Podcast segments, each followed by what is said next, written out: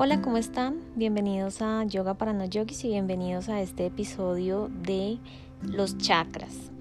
Mucha gente habla deliberadamente de los chakras, de que me alinearon los chakras, se me desalinearon los chakras. Fulanito me desalinea los chakras. Fulanita me desalinea los chakras. Voy a hablar con Sultanita para que me alinee los chakras. Pero poco se sabe acerca de qué son los chakras, para qué sirve la alineación precisamente de los chakras y qué tiene que ver esto con el yoga. Bueno, entonces vamos a empezar primero definiendo qué es un chakra. La traducción literal es rueda o disco y en disciplinas como yoga, meditación y ayurveda, que es la medicina india, este término se refiere específicamente a ruedas de energía en todo el cuerpo. En todo el cuerpo no significa que sean infinitas. Hay específicamente siete chakras principales que alinean la columna, comenzando desde la base de esta, o sea, desde la base de la columna hasta la coronilla. Pero también hay algo muy interesante y es la energía eh, que está y que se puede despertar a través de los chakras. Entonces les voy a leer algo que encontré en internet textualmente. Dice así, abro comillas, hombres de gran sabiduría estudiaron sobre los chakras, cómo funcionan, sus pétalos, sus sonidos, su infinidad, su correlación y su poder. Se dieron cuenta de que la vida de un ser humano está basada totalmente en estos chakras. Desarrollaron una ciencia completa y esta ciencia dio luz, dio a luz la Kundalini Yoga. Así nació la Kundalini Yoga. Eso lo dijo el Yogi Bayan. Pero, ¿qué carajos es Kundalini? Bueno, la Kundalini se describe como una energía intangible, representada simbólica y alegóricamente por una serpiente o un dragón, pero yo personalmente lo he escuchado más como una serpiente que duerme enroscada en el Muladhara, o sea, el primero de los siete chakras del que vamos a hablar en unos instantes. Y se dice que al despertar esta serpiente, el yogi puede controlar la vida y la muerte. Eh, la kundalini como la energía primordial o chakti. Bueno, también hay, hay, una definición que es la energía primordial o chakti que llega a desarrollarse en plenitud al reunirse con el atma. Al reunirse en el atma, o sea, al reunirse el alma con el brahman. Que que el brahman es... Uy, ¿qué es el brahman? Ya les cuento qué es el brahman. Bueno, mientras tanto,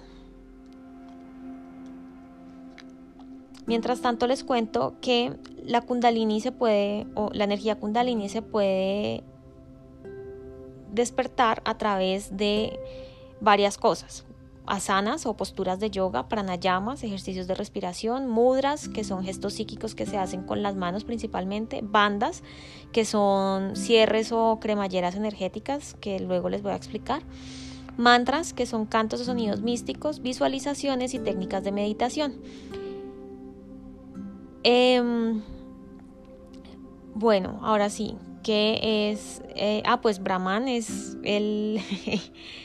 el principio universal supremo, la realidad superior hinduista, que es, em, que es el Dios de, de la Trinidad, el primero. Bueno, entonces ahora sí, la kundalini es la energía primordial que llega a desarrollarse en plenitud al reunirse el alma con el Brahman, o sea, con el Ser Supremo. Entonces vamos a hablar un poquito sobre los chakras, un poquito no vamos a hablar, voy a hacerles un resumen bien chévere, bien estructurado de cómo se representan, qué son, dónde se ubican físicamente, qué representan emocional y espiritualmente. Vamos a empezar entonces el primer chakra, que de hecho le dicen chakra número uno o chakra raíz y en sánscrito se llama Muladhara, está ubicado en la base de la columna vertebral más específicamente les quiero decir que se ubica en la parte, en la zona perianal. Y este chakra nos da nuestro punto de vista individual sobre la vida netamente física. También nos eh, muestra cómo estamos, que también estamos como ubicados en la tribu en, en la que estamos, valga la redundancia. Como fundamento de la existencia terrenal, el bienestar físico y la seguridad, este chakra da lugar a los impulsos instintivos como el hambre, el sexo, el sueño, la autoconservación, que son precisamente estados y emociones que alimentan nuestras actividades y nuestras pasiones. Es muy mundano, es muy terrenal. En el nivel físico, el chakra está relacionado, asociado con el elemento tierra, el sentido del olfato y la capacidad de excreción. También es donde nuestro potencial individual yace durmiendo en las profundidades de nuestra mente inconsciente. Entonces aquí la idea es que, bueno, según, según algunas cosmologías hinduistas, nuestro viaje universal, nuestro viaje espiritual en el universo del cuerpo es despertar el potencial divino, o sea, la energía kundalini y unirla con el infinito de la coronilla. ¿Por qué? ¿Qué pasa? Como esa energía está enroscada, supuestamente como una serpiente en la base del cuerpo, la idea es desenroscarla y hacer que ascienda por todos los chakras. Y el primer chakra está en la zona perianal, pero el último está en la coronilla. Entonces, bueno, vamos a ver, vamos a ver qué más, qué más aprendemos sobre el chakra raíz. Dice que para transmitir simbólicamente los atributos de los chakras, el chakra raíz aparece como un loto, una flor de loto de cuatro pétalos con un lingam. ¿Y qué carajos es un lingam? Es la palabra sánscrita para denominar el órgano sexual masculino, pero le da una connotación muy respetuosa ya que significa báculo de luz que canaliza la energía y el placer. Y ese báculo, ese lingam, está dentro de un cuadrado. Y ese cuadrado eh, bueno, no, mentiras, el lingam tiene a su alrededor una serpiente enrollada que es precisamente la kundalini latente. Hay una afirmación para cada chakra, entonces la afirmación del chakra raíz dice estoy conectado con la tierra, soy fuerte y estable. ¿Y qué posturas o qué prácticas de yoga me pueden servir para conectarme con este centro de energía? Las cremalleras energéticas que son, eh, ¿cómo les explico? cuando uno de pronto tiene ganas de ir al baño y aguanta, como que cierra la zona anal o tiene ganas de hacer pipí y cierra esa zona, la parte genital que, que, que puedo controlar para que no salga la orina. Esas son algunas de las bandas, es la cremallera de ese chakra. También hay posturas que que, de yoga que me ayudan a fortalecer las piernas, los pies y el piso pélvico, que van a ayudar para conectarse con ese centro de energía. Y hay otras prácticas como observar los llamas y los niyamas, que son las dos primeras... Mm, las dos primeras ramas de la Ashtanga Yoga. ¿Y por qué esas? Porque nos ayudan a regular los impulsos. Entonces está que los, seguir los códigos morales, que los códigos éticos, que abstenerse de la práctica sexual em, en ciertas ocasiones, que no comer eh, tantas cosas, que no consumir animales, que no practicar violencia. Bueno, estas prácticas nos pueden ayudar a controlar esos impulsos tan, tan instintivos más bien y a liberarnos como de ese enfoque inapropiado que es el problema de la supervivencia. Luego está el chakra pélvico, el segundo chakra o suadistana, que está asociado con el sacro. Em, su elemento es el agua y está ubicado en la zona genital. Gobierna el gusto y la reproducción, así como el deseo y el placer. A menudo se representa como un loto naranja con seis pétalos y está asociado con el elemento agua, que porque está asociado con el elemento agua porque es el que también representa qué tan fluido soy yo, qué tanta adaptabilidad tengo, me da también indicios de creatividad, eh, energía sexual consciente e inconsciente. La función energética de este segundo chakra es ayudarnos a regular nuestras emociones y deseos también para no ser impulsados con ellos. Si ustedes se fijan, es algo que a mí me ha causado un poco de conflicto porque está muy relacionado también con el primer chakra. Sin embargo, aquí ya viene la parte de la creatividad, que eso no tiene nada que ver con el primero. Em, dice Dice la literatura que nuestro entusiasmo por la vida se origina ahí en el segundo chakra, pero si se maneja mal, el poder de este, de este chakra puede provocar antojos, apegos y adicciones. Entonces, si tenemos alguna adicción o algún apego malsano, ahí está. El significado literal de Swadhisthana significa la propia morada y implica e implica que la diosa Kundalini cuando la despierta de su sueño en el Muladhara, reside ahí y nuestro deseo es el mismo que el deseo divino. O sea que cuando despertamos esa energía, dejamos nuestros deseos terrenales y nos unimos a los deseos de la divinidad. Ya no estamos gobernados por gustos y aversiones personales, sino que somos instrumentos en manos de la divinidad en el nivel más profundo de nuestro ser. Es bien esotérico el tema. Este chakra está muy relacionado con el Muladhara, como les expliqué anteriormente, y también está relacionado con algunas prácticas yógicas Aquí se puede utilizar el ayuno y el celibato o digamos una moderación dietética y también sexual como medio para gestionar los fuertes deseos de placer asociados con este centro. Cuando este chakra está descoñetado, como dicen en Puerto Rico, puede pasar esto, que tengamos demasiados deseos y demasiados impulsos, como les mencionaba, adicciones, apegos raros, entonces se pueden moderar así, con prácticas más físicas, ¿no? Como más terrenales, como que me voy a abstener de practicar sexo, me voy a abstener de comer tanto. La afirmación para este chakra es soy un ser creativo con un potencial ilimitado. Las prácticas yógicas que se pueden llevar a cabo para conectar con este chakra son las poses que tienen que ver con apertura de cadera, flor de loto, por ejemplo, las posturas en las que nos sentamos a meditar, eh, la postura de la diosa, mmm, Guerrero 1 y 2 también me trabajan ese chakra porque me trabajan la apertura pélvica y hacer también flexiones hacia adelante. Entonces, por ejemplo, Uttanasana o la pinza, media pinza, también me ayudan mucho con ese chakra. Está el siguiente chakra que es el tercero, que le dicen chakra umbilical o plexo solar y en sánscrito se conoce como manipura. El chakra manipura está ubicado en la zona umbilical, aunque también he escuchado que puede estar en la boca del estómago. Eso no sé. Pero bueno, ¿qué hace? Regula la zona lumbar, los órganos digestivos, la vista y la locomoción. Manipura significa literalmente ciudad de las joyas.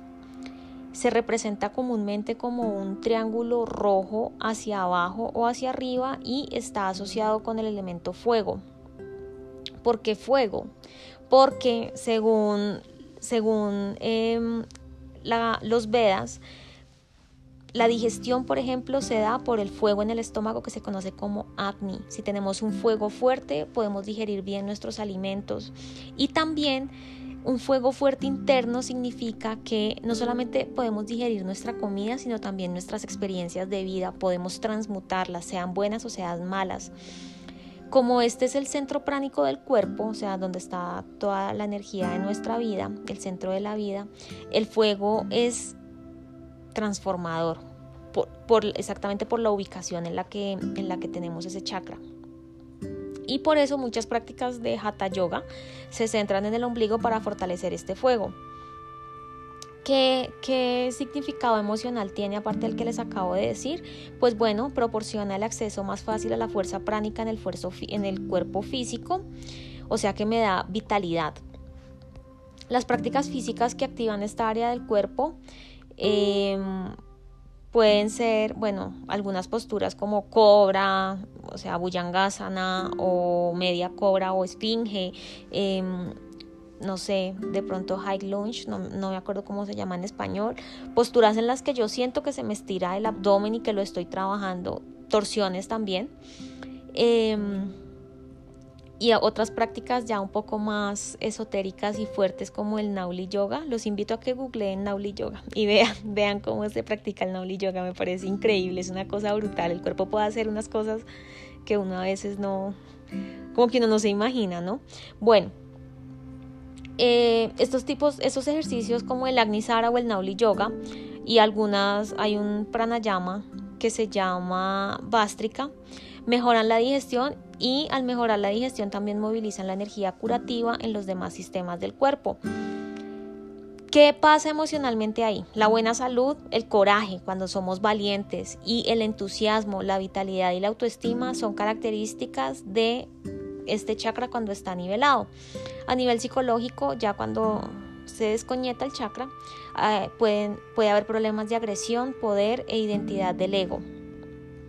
Energéticamente la función del manipura es optimizar nuestro poder personal para que podamos navegar nuestras vidas con fuerza y determinación, para que tengamos coraje, para que seamos valientes, para que podamos emprender nuevos proyectos. Ese también entonces va alineado con el de abajo, con, con el segundo, con la creatividad y pues si nos sentimos seguros y estamos, somos creativos, pues tenemos alineado también el primer chakra. O sea, si yo siento que puedo emprender en el lugar, en la tribu en la que estoy, pues está bien. Em, bueno, el manipura entonces, o sea, este chakra nos da la confianza que necesitamos para procesar y también para eliminar lo que no nos sirve. Por eso, ay, pucha, no. Es que a veces cuando, cuando yo, por ejemplo, tengo problemas digestivos y a mí me cuesta a veces eliminar lo que no me sirve, como que me quedo dando vueltas en, en el problema y no lo suelto. Creo que por ahí puede ser la cosa. Bueno, ¿cuál es la afirmación de este chakra? Tengo confianza, poder y puedo manejar cualquier cosa. Les mencionaba prácticas yógicas que se pueden realizar, prácticas de torsión, cuando siento que tuerzo, eh, tuerzo, sí que hago torsión de abdomen y torsión de espalda, me trabaja esa zona. Listo, ahora siguiente chakra, el cuarto chakra o chakra del corazón, anahata. Anahata me parece una palabra tan linda. Anahata significa no bloqueado y este chakra se encuentra literalmente en el centro del corazón pero como están alineados con la columna vertebral, se asocia a la glándula del timo. Anahata se representa como una estrella verde de seis puntas rodeada de doce pétalos de loto. Es la intersección de la fuerza divina descendente desde la coronilla, como les explico, nuestros pies y nuestros primeros chakras son nuestra conexión con este plano físico y los últimos dos chakras, o sea, el chakra 6 y 7, son nuestra conexión con la divinidad. Más bien, el, el quinto, sexto y séptimo son nuestra conexión con la divinidad. Entonces el chakra corazón es la transición donde se une lo terrenal con lo espiritual. Por eso es la intersección de la fuerza divina descendente hacia abajo y las fuerzas instintivas ascendentes. Em, que trabaja el corazón y los pulmones, la glándula timo, y es el asiento del ser, o sea, es el corazón literal, el corazón, la parte, digamos, central de, de nuestro ser. Se asocia con el elemento aire, con la columna torácica y también con el sentido del tacto la compasión, el amor incondicional, la afinidad y la conexión, así como el agarre con nuestras manos, la manipulación y los sentimientos de abandono, aislamiento y desesperación emergen a través de este chakra. La estrella de David, que es el símbolo de Anahata, y precisamente está relacionada con el énfasis cristiano de servicio y amor, que son referencias para el centro del corazón. A medida que avanzamos hacia los chakras superiores, más hacia la coronilla, que son energías más sutiles, la aplicación del yoga también se vuelve más sutil. Entonces, mm, las asanas, las posturas van más como hacia hacia los primeros 3, 4 chakras, ya para los chakras 5, 6 y 7 la práctica yógica tiene que ver más con los últimos pasos de con las últimas ramas de la Ashtanga que son ya meditación, abstracción de los sentidos, iluminación, bueno. Em, el pranayama y la respiración funcionan muy bien, pues vaya, pranayama es la misma respiración. Eh, esta práctica funciona muy bien para mejorar la ingesta de prana, o sea, sí, el prana es la energía vital que se encuentra en el aire, y para calmar la mente. Las prácticas de meditación también que se centran en el corazón y las prácticas devocionales de todo tipo, desde la oración hasta el kirtán, que es el kirtán, es el canto de mantras. Trabajan con las energías del corazón. Anahata eh, tiene una... Ah, bueno, Anahata también nos ayuda a aprovechar el amor incondicional. Cuando sentimos paz, amor y nos abrimos valga la redundancia, al amor, estamos practicando, tenemos bien balanceado ese chakra. La afirmación del chakra corazón es, doy amor para recibir amor y soy amor. Las prácticas del yoga que sirven para esto, eh, cuando el pecho se estira, eh, las poses también, todas esas poses como el arco, la rueda, el camello que me hacen estirar, toda mi zona pectoral me van a ayudar mucho y pues la práctica del kirtan que es cantar mantras. Mm, Ahora vamos con el chakra de la garganta Este, este episodio se me va a ir un poquito largo y les pido disculpas, pero es que este tema no se puede resumir tanto. Bueno, el chakra de la garganta, que es el 1, 2, 3, 4. Este es el quinto chakra, no los tengo enumerados. Este es el quinto chakra, eh, significa purificar, vishuddha, que es el término en sánscrito, y se encuentra cerca de la base de la garganta. Em, suele ser representado como un triángulo azul hacia arriba dentro de una flor de loto con 16 pétalos morados, un pétalo para cada una de las 16 vocales del alfabeto sánscrito. Las vocales dan vida al lenguaje, el acto creativo más fundamental y refinado del ser humano. A través de em, a través del lenguaje encontramos la capacidad de expresión única que si ustedes se dan cuenta, define nuestra existencia y eh, nos permite cantar, nos permite hablar, gritar. Tenemos muchos, muchas expresiones que son únicas de los seres humanos y eso también nos debe servir para transmitir la conciencia divina. Este, este chakra está asociado con el elemento éter o espacio y con decir la verdad. Entonces fíjense que aquí se acabaron los elementos, los cinco elementos que son tierra, que está relacionado con el primer chakra, agua, que está relacionado con el segundo chakra, fuego, que está relacionado con el tercer chakra, aire que está relacionado con el chakra corazón y éter que está relacionado con el chakra de la garganta. Aquí se acabó lo terrenal, lo físico. Aquí fue, ya no más. De aquí en adelante lo que viene son cosas más sutiles y más espirituales. Bueno, biológicamente... Mmm, eh, gobierna la caja de la voz, el habla, la audición, las glándulas endocrinas tiroideas y paratiroideas, que finalmente regulan nuestro metabolismo y son muy importantes para la producción de hormonas. También está relacionado con la expresión creativa, la conexión con lo divino y la transmisión de la conciencia, porque nosotros cómo transmitimos conciencia y cómo elevamos conciencia a través de la palabra. Las distorsiones energéticas de este chakra pueden resultar en dificultades en la expresión auténtica y en la alimentación de todo tipo. Muchas prácticas de yoga pueden dirigirse a la garganta, como la postura, por ejemplo, del, eh, del pez. Hay otra postura que se llama del arado, que es inclinar las piernas hacia atrás con el tronco recto, pasar las piernas como por encima del cuello y los pies que toquen el piso. También está la cremallera o banda o cerradura de la barbilla que consiste en cerrar el la, glotis, la glotis, sí, sí, en cerrar la garganta. Y hay dos prácticas de pranayama que se llaman Uyaji y Brahmari que también nos sirven para esto y cantar nombres de la divinidad, o sea, cantar mantras que invoquen a la divinidad. Su función energética, ¿cuál es? Pues ayudarnos a encontrar una auténtica autoexpresión. La afirmación del chakra garganta es digo mi verdad y vivo mi verdad. Prácticas de yoga para conectarse con este centro de energía. Entonces, posturas. La postura de la vela, la postura del león, la postura del pez. La postura del león, búsquenla en Google, está buenísima.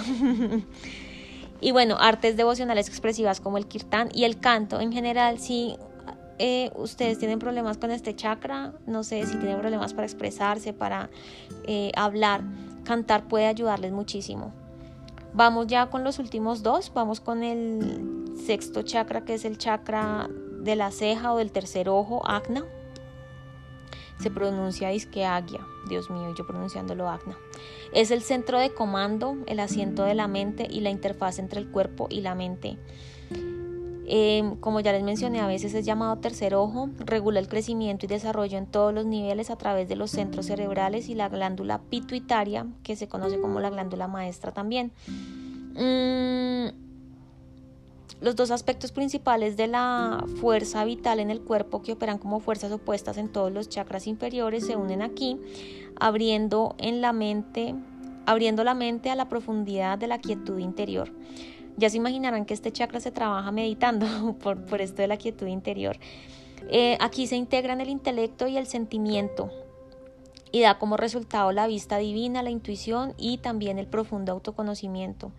Sin esta integración de la divinidad, la intuición y el profundo autoconocimiento, quedamos atrapados en la conciencia de la realidad ordinaria y en el reino de los sentidos, que son los primeros tres chakras.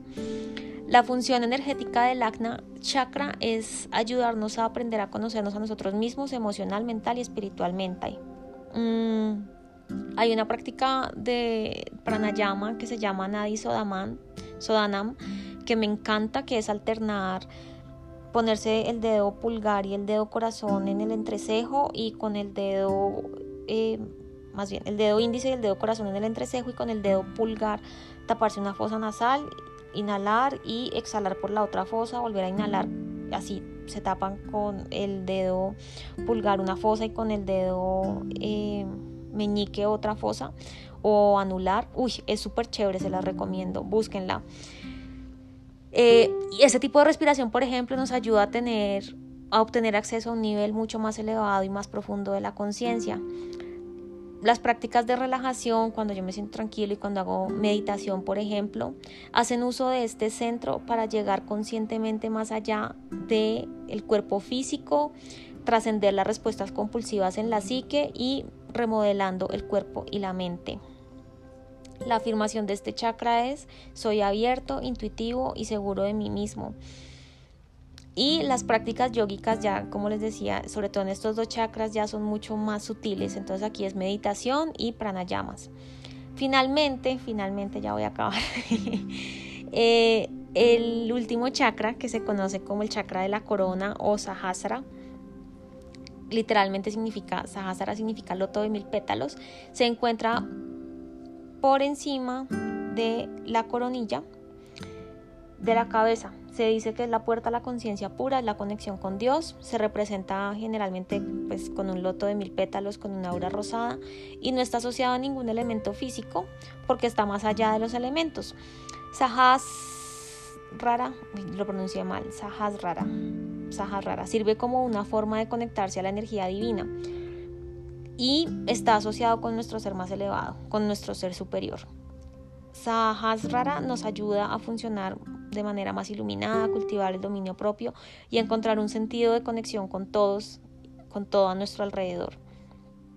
Está más allá del individuo, es la puerta de entrada a una matriz transpersonal de la conciencia pura y fuente de todos los chakras.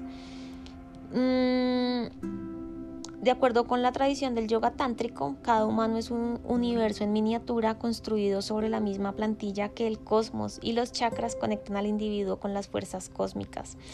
Cuando la energía kundalini termina de despertar, llega aquí, a este chakra. Y em, bueno, la idea es llevar esta energía a la unidad con la energía en el centro de la corona y cuando eso se alcanza llegamos a una conciencia mucho más avanzada, personal y cósmica. ¿Cuál es la afirmación para este chakra? Me entrego a la sabiduría de la conciencia pura o me entrego a la inteligencia superior, me entrego a la divinidad, me entrego a Dios.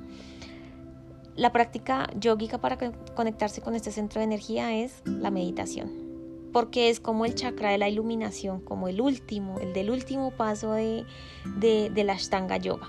Y bueno, ya finalmente, Dios mío, se me fue larguísimo este, este podcast, este, este podcast, no este episodio.